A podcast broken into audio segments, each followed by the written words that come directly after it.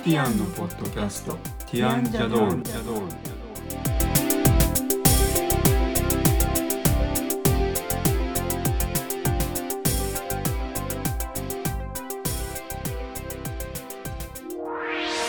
こんにちはティアンのコリンですこんにちは、ティアンのエリコです。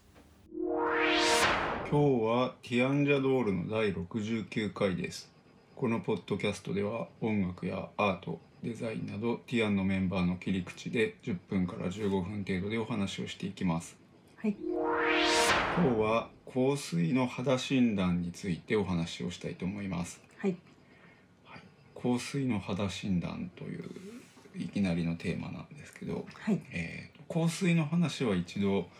過去にしていると思うんですがはい、今日はあの肌診断っていうちょっと新し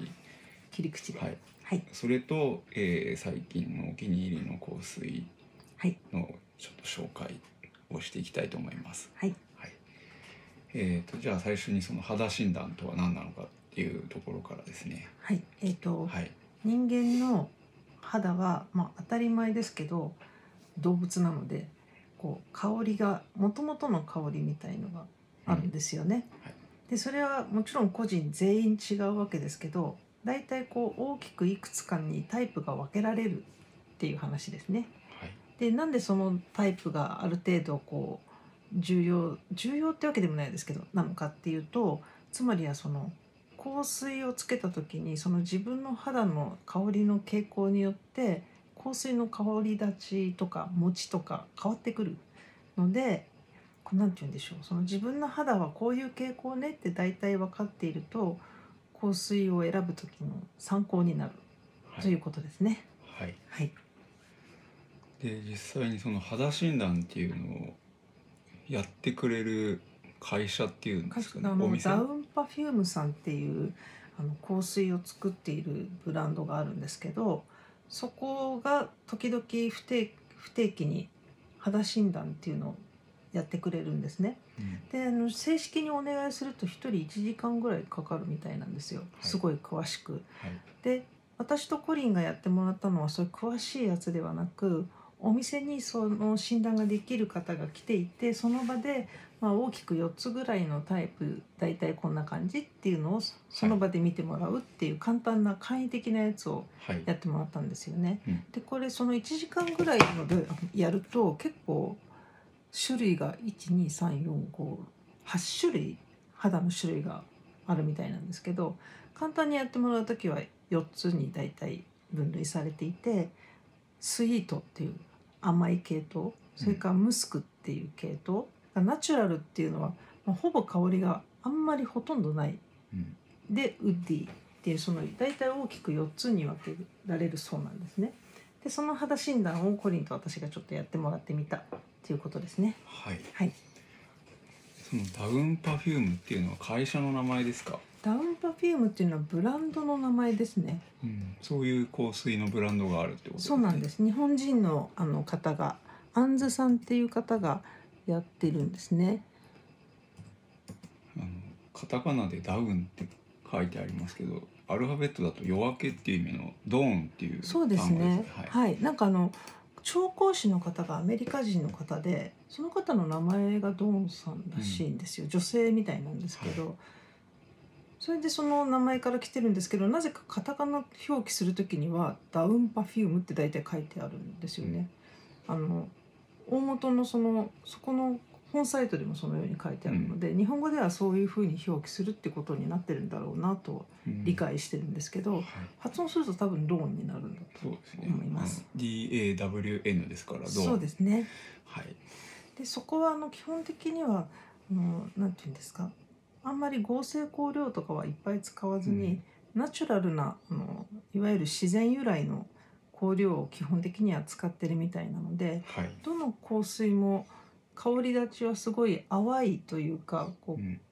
ザ香水みたいにドカーンってくるのは、多分一つもないんじゃないかなと、どれも淡い感じなんですけどそれぞれ特徴が違う香水をいくつか作ってらしてはいで肌診断をしていただくとそのじゃああなたの肌はこういう傾向があるからこれが合いますよとかその肌の傾向だけじゃなくて例えば今こう新しいことを始めたいと思ってるとか疲れてるからこうゆっくり休みたい気分とかそういうその人のその時の状態にも合わせて選んでくれうるっん、ていうようなものですね。そういうトレーニングを受けてる店員さんだったりがやってくれるってことですねあ。の安ずさん私はちあの安ずさんっていうそのご本人に直にやってもらったんですけど、コリンがやってもらったのをそのトレーニングを受けてる方にはい、やってもらったっていう感じだと思います。はいはい、どうですどうだったですか受けてみて。いや、あんまりどうってことはないですね。ちなみにコリンはウッディ系って言われたんでしたっいけや、ウッディとそうムスクの両方ともの要素があるっていう感じるみたいなことを言われたんですはねい、ちなみに私はスイートって言われたんですがはい、日本人はほとんどスイートとムスクはい、が80%ぐらいだっていうことらしいです。で西洋人はウッディの人が結構多いらしいんですね。なのでウッディの人っていうのは氷香水をつけた時に結構香り立ちが変わることが多いらしいです。うん、ちなみに私のスイートはですねもともとなんとなく甘い香りがするっていうことでどうもシトラス系を打ち消してしまうみたいなんですねうん、なのでシトラス系の香水の持ちはあまり良くないはい、ということらしく確かに結構瞬殺されちゃうやつとかありますうん、 1時間経ったらつけたはずなのに何も変わらないみたいになっちゃったりしますねはい。僕はシトラス系の香水は一番最初買ったやつがあれですよね。えっ、とシャネルのあリュールそうオムスポーツはい。あれはしなんかレモンみたいな柑橘系の香りだっていう風に書いてあったと思いますけど、最初にシュッてした時特にそういう感じが強いですよね、うんでそれ時間が経って変化したら合わなくて頭痛くなったりするので、使えなくなっちゃそったんうですねそういうのが分かったのは随分後になってからですけどね。あの当時はあんまり香水のことはよく知らなかったので、こう最初の第一印象そうそこの匂いが良いやつをこれ爽やかだからいいかもしれないみたいな感じで当時買ってたんですけどはいそれは時間が経って変化した時に頭痛の原因になるなんていうことが分かったので最近は一切シトラス系は買わない、いやでもですシかねトラス系でもうん、なんとなく私が見て感じるのは本当にいわゆる天然の香料だと大丈夫なんじゃないかなとうん、合成香料のシトラス系が弱い気がしますなんとなく僕がですかそうですなんいかやそんなことはないんじゃないですかねいやそんなことあ天る然気だがろしうまがす合成だろうだがってゲランのセドラ大丈夫だったですよねセドラってなんだ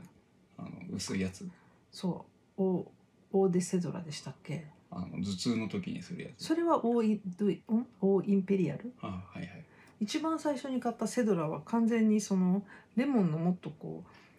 うんなんていうんですか皮の厚いようなやつなんですけど、それ全然大丈夫だったですよね。あーはいあそうですね。であれはあんまりこうなんて言うんでしょう合成香料っぽい感じが強くないので私合成香料が悪いとかは全然思ってないんですけどものによってはちょっと何か引っかかってしまうことがそうですね。そそれぞれの人にとってあるんじゃないかなとそれはきっと自然由来でも同じなんだと思うんですけどうん。はい。なんとなくコリンの場合は合成香料のシトラス系がダメな気がすうる。ん。で安い香水って結構合成香料シトラス系バンバン使ってたりするんですよね。うん。そうすると多分ダメなんだあのドラッグストアで売ってるようなタイプのやつ。僕はまあそんなあの診断結果はウッディ系とムスク系っがちょ両方ちょっと入ってるみたいな。ていう感じでしたね。はい。まああの診断を受けるまでもなく、はい。ここ数年というか10年ぐらいですかね。うん、僕は大体選ぶ傾向は決まっていたような感じでほぼあの木の匂いがするやつをずっと選んでましたけどね。でもそれをあの私が診断を受けた時にそのおその話をしたらですね、はい、それとっても疲れていらっしゃいませんかって言われたので、うんどうも疲れてる人うんの傾向みたいですねそのウッディ系を求めるみたいな、うん、疲れてるからですね すごい疲れてると思いますね。はい、嬉しそうに「すごい疲れてると思います」とでエリコのそのスイートっていうやつにはい馴染むのはどれなんですか、どういうのがいいんですか甘すぎるやつは、はい自分の肌の甘さとこう合体してしまいなんかあの甘くなりすぎて本人が辛くなることが多いというのを聞きましたなので本当によくグルマン系って言われるもうお菓子みたいなこうもわんって甘いやつは確かにあんまり好きじゃないんですよもともと選ばないですね、そういうのうんそれとともにシトラス系は確かに消えるの早いうんあーなんか爽やかでいい香りだなって思っても下手するとっていうか1時間持たなかったりすするんですよね、あれっていうぐらいにいなくなっちゃったりするのでうんでそれは本当にひ人によってどうも違うみたいなので私の肌が結構打ち消しやすいのかもなっていうのは感じてますはいただお花の甘さは結構好きというか大丈夫なんですね、こうお砂糖っぽいようななんかこうバター菓子みたいな感じとかキャラメルとかそっちになるとなんかこう重たいというかもったりした感じがしてしまって好まない、はいなのでまあ自然にその自分の肌質に合ったのを多分選んでるんでしょうね、ちなみにその、えー、とダウンパフュームではい診断をされておすすめされたっていうのはそこのダウンパフュームさんのやつどれなんですか雨っていうやつとはい、タージガーデンっていうのの2つをおすすめされまして、うんで迷った結果雨っていう方を買いましたうんで雨っていうのはあのレインの雨ではなくって天地の雨土の雨ってことらしいんですねでルバーブがルバーブってあのフランス人がよくジャムみたいにして食べたりするんですけどそのルバーブっていう野菜の一種みたいなうんそれの香りが中心になってるっていうのでこうみずみずしいような雰囲気の香水ですねうんはい僕が勧められたのは確かタージタガーーデンジガーデンとベジマットの2つじゃなかったですか、でベジマットの方が勧められるだろうと予測していったらタージガーデンっていう方を最初に勧められたんですよねはいだけどベジマットにしたんです僕はベ、ジマットはリセットの香りらしいですねうん浄化したい時にぴったりということらしいですはい、という感じでこれはえっ、とどどこに行けばいいんでしたっけこれ、えっと、店舗だったら新宿伊勢丹さんにの地下の地下2階に置いてありますね、はいであとサイトでも購入できるのでウェブサイトではいそこのブランドのサイトがありますねその診断みたいのをやってくれてるのは定期的にはやってないんですよね。定期的にはやってないですなんかあのインスタとかそのアンスさんっていう方のインスタとかをチェックしてると今度どこどこでやりますっていう告知があったりするので、それで見るしかないのかな今、はい、はい、ちなみにここはフォーミュラ X っていう名前の香水が結構有名でしてその自分の肌の香りがつ強く香るっていうものなんですねで私はこれをやってもらって診断してもらったんですけどコリンの時にこれ使わなかったですね、はい甘い人はこれをつけると甘くなるしウッディの肌の人はこれをつけるとウッディになるっていうことらしいんですねうんまあ、まずはそのダウンパフュームっていうところでやってる肌診断っていうちょうどタイミングがあったのではい行ってきたって感じですね、でもう一つあの最近我々がいいなと思ってるブランドがあるあるんですね、はい、香水好きの間では有名なフレギア1833っていうのか1833っていうのかどちらかわかんないんですけどはい、はいフエギア、はそうです、い、フランスの会社です違いますすアルゼンチンですああなるほどブエノスアイレスでできた会社ですね、2010年にできてるのでそんなに前からあるもんじゃないってことです、ね、古いわけじゃないですジュリアンジュリアン・ベデルっていう人が作っ会社も作ったしはい調香もしているっうんていうことなんです、そのはいはいでそのフエギア1833っていうブランドの香水が割と良いということでっていうかこれもあの一度行ってみたいなとお店がずっ独と思っ特てたんですなお店だと思いましたね。そうお店が楽しいですよね、えー、と東京の六本木と銀座にあるんですか、その2店舗だけですねう、ん、日本にあるのは僕たちは銀座にあるところに行ったんですね。そうです、はい、これはどんな香水なんですかここもあの診断みたいなことしてくれてたような気がしましたけどあれは診断じゃな診い断ではなくてそもそも笛木屋さんの販売の仕方があのこう一人一人に寄り添ってこうどういうのが欲しいなんて言うんでしょう香水買ったことある人はわかるかと思うんですけど普通の香水売り場って見に行くと「今これが売り出し中です」とか「これが人気あるんですよ」とか「売れてますよ」とか。なんて言うんでしょう自分には関係ないところから勧められたりとかあと「どんな香りがお好きですか?」って言われて例えばお花の香りってじゃあこれですみたいにされてしまうことが多いんですけど笛木屋さんの売り方はそういうのではなくてどんなシチュエーションで欲しいですかとか今例えばさっきもちょっと言ったように浄化とかいうのがありましたけどこう落ち着いたい落ち着きたい気分なのかとかなんかこうワクワクしてるようなそういうのが欲しいとか今までのこう自分の傾向を変えたいとかちょっと半分人生相談みたいですけど、うんそういうのに合わせてだったらこれがおすすめですねっていうのをどんどんこうまず香りを嗅がせてくれて香りを嗅がしていただくのもこうフラスコを逆さにして香りがついているのでムエットっていうあの紙じゃなくって、うんフラスコの中をクンクン嗅ぐみたいな感じなんですよね。はい、で 香りも100種類もあるのでその100種類もあって選べるのかって思うけど結構そうやって誘導していっていただくとあこれすごい好きかもっていう香りに出会っちゃったりするんですよね。そうですねはい、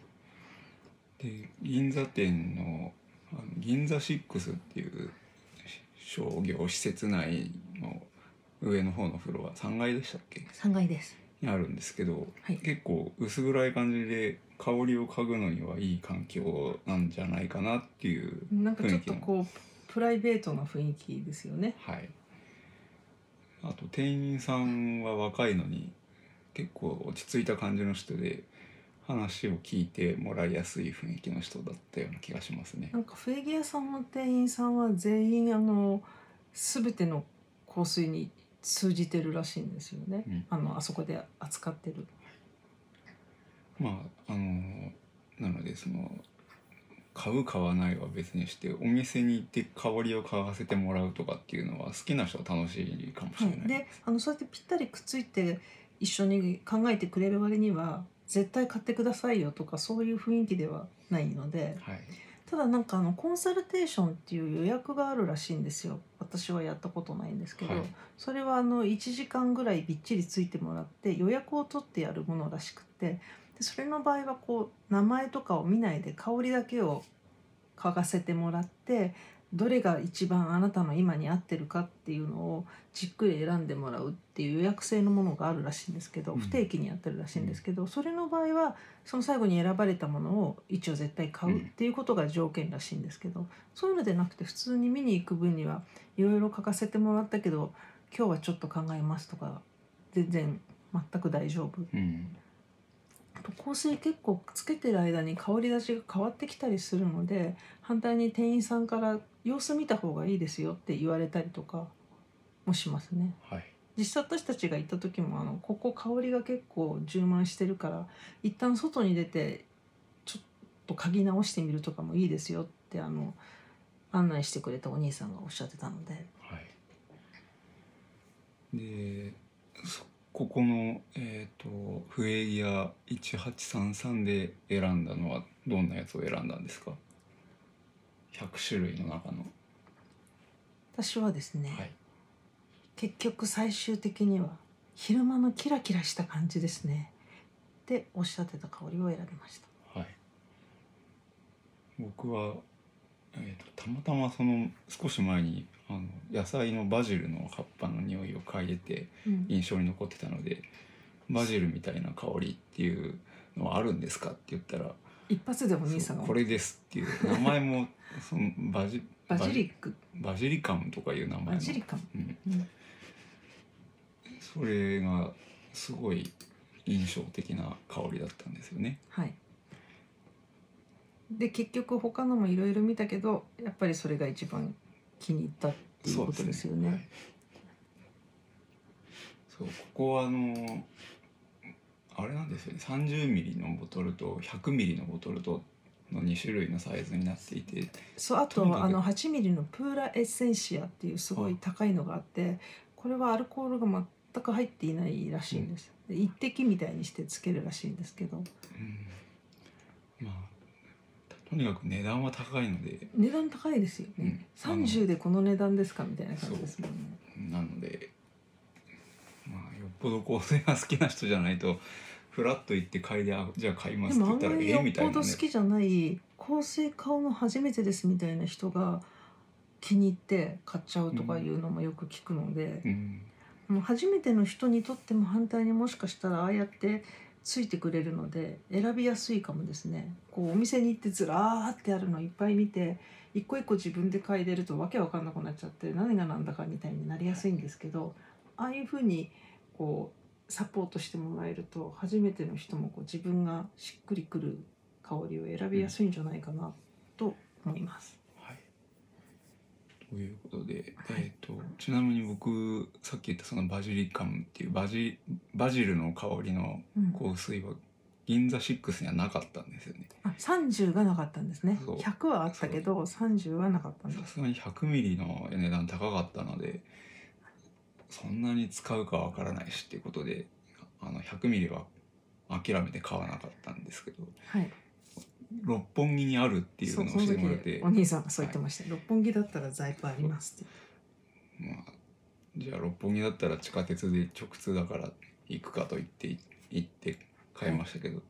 遠いですね六本木あの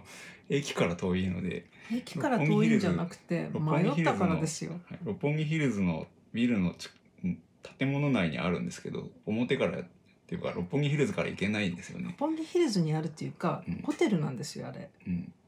えっ、とパシフィックでしたっけいや、えー、とパークハイアッパートクハイアットだパークハイアットじゃなくてハイアットって書いてあハるイアット東京、うんそこのロビーにたどり着かないとダメなのはい、でもロビーの中にあるわけじゃないのででロビーの中ですよねあれでも端っこの方に連れてかれでてもあれロビーの中ですよ思いっきりまあ建物のなその入り口はそうですねホテルまあにわかり入にくい一旦入らないとダメなので、うんみんな銀座6の商業施設の方にあると思って探しちゃうみたいなんですよ。うんこれでないないってこと銀座にシックスじゃないでしょあ銀座6じゃない、あの六本木ヒルズうんまあそこの逆に2店舗しか東京には東京にはというか日本にはそう店日舗本には、うん、ないということで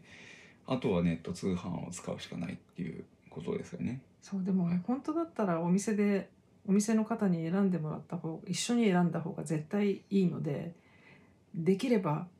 最初はそこでやってみた方が買った方が何か機会があって東京に行く予定があったらはいその方がおすすめだし楽しいですよねどうせ同じものを買うならはいということではい今日のテーマの香水肌診断は以上になりますが、はいえー、とダウンパフュームと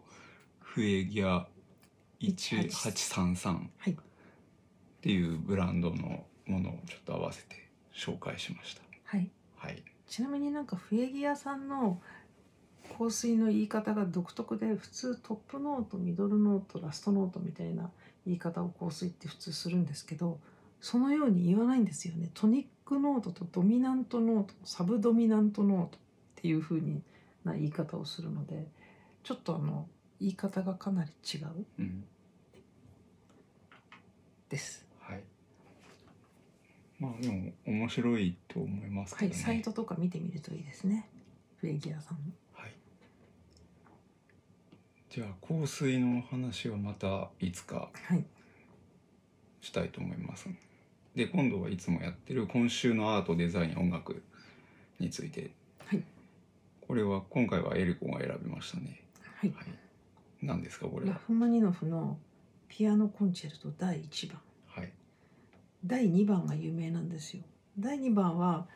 クラシック好きじゃなくても曲を聴けばああこれねって思うやつなんですけど第1番は全然そこまでは有名じゃないんですがなんかね聴いてると結構ハマるんですね。うんあの第2番とカップリングになってるのでそれで一緒に聴いてたら結構私はハマってしまい仕事中に聴いたりとかしてるんですけどちなみにうちにある CD はアシュケナージさんが弾いてるやつです。どこのレベルなんですかこれはロンドンロンドンロンドンうん、うんこれ全部入ってる2つ CD があって1番から4番まで4曲ラフマニノフは作ってるんですけど全部入ってるやつなんですが私が聴くのは1と2ばっかりみたいな、3と4はあんまり聴かないですかね。うんはいはい、ということでラフマニノフピアノコンチェルト第1番はいアシュケナージがひピアノを弾いてるはい指揮はアンドレ・プルビンですねはい、で続いて今週のコーヒーですがはいあの今まで結構普通にあのいわゆるコーヒー屋さんのコーヒーを豆を紹介してきたんですけどはい今日は、えー、とスーパーで買えるコーヒー豆はいえっ、と小川コーヒー店だったと思うんですけどちょっと名前を忘れましたが、小川コーヒー店うん、京都のなんかメーカーさんですね、あの赤っぽい茶色っぽいようなビニール袋に詰められてうん、ものによって違うからそれは微妙かもしれないですけど豆のと粉のと色違うのかなはい、